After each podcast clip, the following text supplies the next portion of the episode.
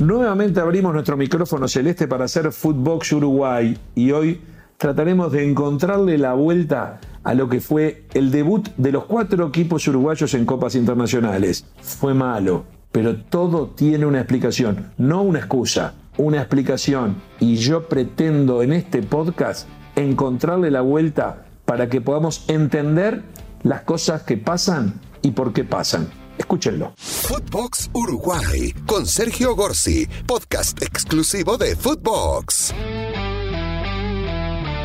En Footbox del día de hoy quiero hacer algunas reflexiones. En el Uruguay ha quedado muy deprimido el hincha de fútbol en general eh, más allá de las chanzas internas, si Peñarol pierde, el hincha Nacional disfruta, si Nacional pierde, lo disfruta el hincha de Peñarol, así jueguen contra un equipo de Júpiter o de Saturno.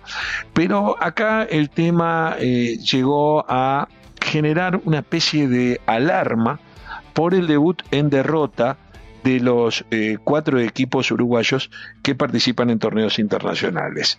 Eh, yo siempre digo que todo va en función de la expectativa, de lo que uno espera por de lo que va a ver, ¿no? Es decir, eh, si yo me siento a ver un partido de rugby contra Nueva Zelanda y mi máxima aspiración es que algún uruguayo puede hacer un try. Si hacemos dos, ya salgo a festejar por 18 de julio. Pero eh, todo está en cuestión de la, eh, en función de la expectativa. Si un equipo uruguayo de básquetbol, justo ahora Biguá, el campeón uruguayo, va a jugar la final de la Liga de las Américas, es un gran logro, pero yo sé que si tuviese que jugar contra un equipo de la NBA, y yo voy a aspirar a que pierda por menos de 20 o 30 puntos sería lo razonable y en base a eso después estará mi estado de ánimo. ¿Qué pasa? El hincha uruguayo sigue sin entender algunas de las cosas que eh, evidentemente eh, no, no las logra captar con la con lo que yo entiendo, la claridad que entiendo yo. Hay gente que dice, ah, sos un agrandado, ¿qué te pensás que nos iluminás? Y bueno, yo en este caso, en este tema, me da la sensación de tener un poco más claras las cosas que algunos que se sientan a ver los partidos de copas internacionales sin ningún tipo de análisis previo. Voy a contar una anécdota. Yo estuve en la Copa Mundial del 2002 en Corea y Japón. Eh, en un momento dado, entre un partido y otro de Uruguay, jugando en Corea, estábamos en la costa frente a, China, donde está Shanghái, aproveché con un par de amigos para irnos dos o tres días a Shanghái a conocer, bueno, conocer China a través de, esa maravillosa ciudad. Y allí jugaba Rubén Sosa, una gloria del fútbol uruguayo y del fútbol internacional, fenómeno. Y, Rubén Sosa que brilló en Italia, en Alemania, en Uruguay, por supuesto.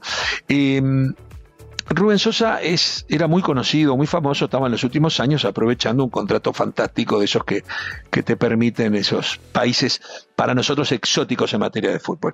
Fuimos a un restaurante, los tres uruguayos que estábamos, Rubén Sosa y alguno más, fuimos a un restaurante a cenar y estaba jugando China su último partido por la Copa del Mundo. China este, era la primera Copa del Mundo que jugaba, había perdido 2 a 0 con Costa Rica, había perdido 4 a 0 con Brasil y estaba perdiendo 3 a 0 con Turquía. Faltaban pocos minutos para terminar el partido.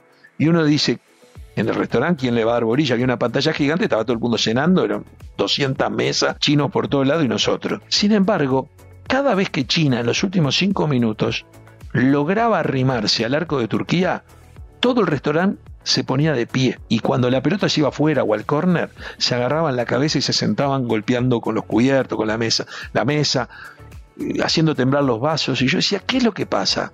Le pregunto a Rubén Sosa y Rubén Sosa me dice, no, lo que pasa es que acá en China la aspiración en una Copa del Mundo es hacer un gol.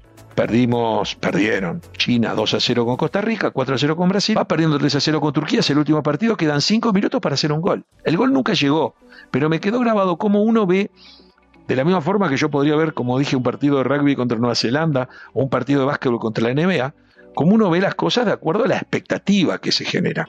¿Cuál era la razonabilidad de esperar algo importante en esta Copa Libertadores o Sudamericana de los clubes uruguayos? Los clubes uruguayos solamente se van debilitando año tras año.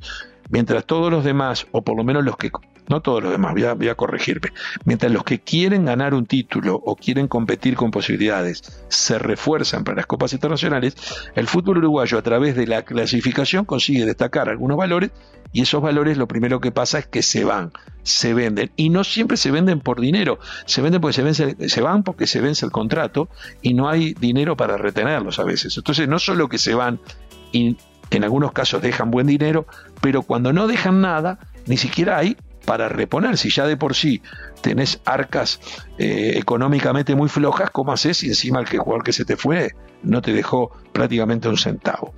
Yo dije aquí mismo en estos podcasts que Peñarol era el cuarto en plantel, en valor de plantel, según Transfer Market, era el cuarto por lejos en el grupo que tiene con Colón, que tiene tres veces más plantel, estoy hablando de lo que valen en dólares, Cerro Porteño que tiene dos veces más y Olimpia que tiene un 10% más. Peñarol está cuarto. 28 entre los 48 de la Libertadores, cuarto en su grupo. Si sale tercero y va a la Sudamericana, va a ser flor de negocio clasificar a la segunda ronda, la verdad, no va a ser fácil.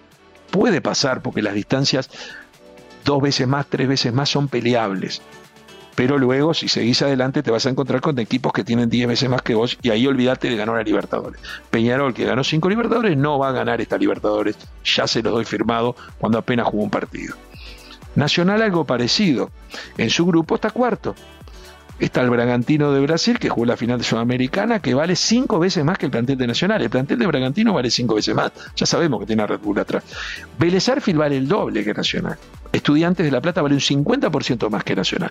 Nacional puede ganar algún partido, por supuesto, le puede ganar a cualquiera de los tres algún partido suelto, pero difícilmente logre clasificar a segunda ronda y si lo logra será una hazaña y se va a encontrar contra equipos que tienen 10 veces más y allí ya no lo va a poder continuar demasiado. En Sudamericana ni hablemos. Lanús, en el grupo de Montevideo Wanderers, tiene ocho veces más valor plantel que el equipo uruguayo. Barcelona de Guayaquil tiene el doble y apenas Wander supera por muy poquito un equipo venezolano en un país donde no sabemos ni cuánto vale el dólar. Y sabes por eso, Wanderers está en el lugar 38 entre 48 de la Sudamericana. En el grupo de Sudamericana va solo uno, clasifica, y no va a poder Wander, va a estar entre Lanús y Barcelona. Ojalá se dé el milagro. Y si se da, va a poder continuar poco tiempo.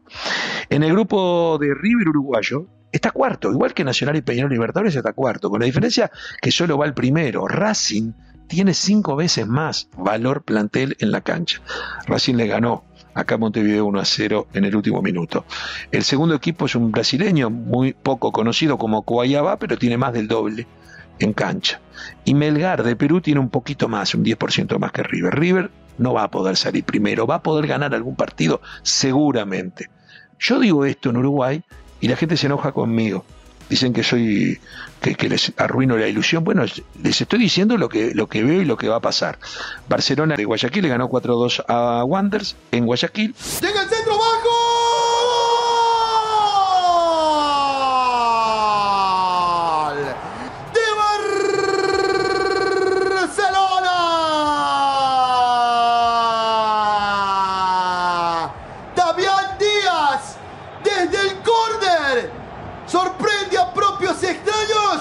Estadio Centenario de Montevideo, Racing de Avellaneda ganó 1 a 0 a River y los dos grandes del fútbol uruguayo, Peñarol y Nacional, perdieron. Peñarol contra Colón de Santa Fe en el último minuto 2 a 1 y Nacional contra Bragantinos en San Pablo 2 a 0. Se protege Nacional que no le tienen el centro. Y Oran pasó, parece offside, está habilitado.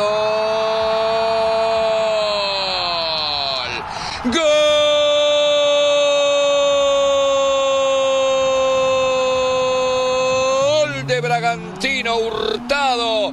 El lateral derecho tiró la pared con el número 10 y Oran llegó a definir como si fuera un delantero. Estaba jugado Nacional. 2 a 0 se terminó el partido en Brasil. La gente se, se asusta y empieza a preguntarse qué es lo que nos pasa. Y yo les digo, nos pasa que no tenemos dinero para aguantar el equipo. Pero este, y para reforzarnos. Frente a Peñarol jugó el Cachorro Burián, que es un arquero uruguayo, juega eh, Teuten, juega Jonathan Sandoval, todos esos en Colón.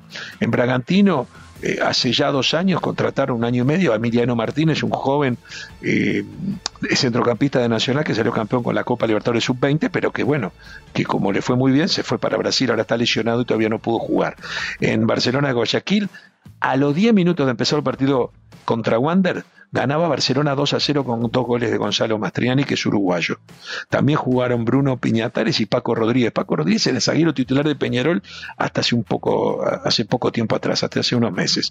En Racing de Avellaneda es importante el jugador Fabricio Domínguez, que esta vez jugó, entró en el momento que le llegó el gol. O sea, entró sobre el final del partido eh, y fue de los que estaba cuando definió el partido Racing a su favor. Yo digo esto en Uruguay y la gente se enoja conmigo, no quiere entender el porqué. Yo lo único que pretendo es que disfrutemos.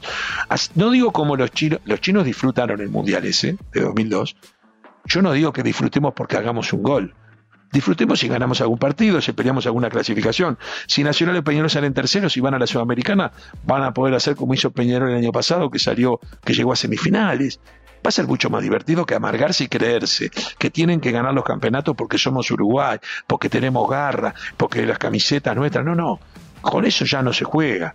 Por eso existen los Bragantinos, por eso aparecen equipos que no estaban en la consideración eh, sudamericana, europea y mundial en otros tiempos.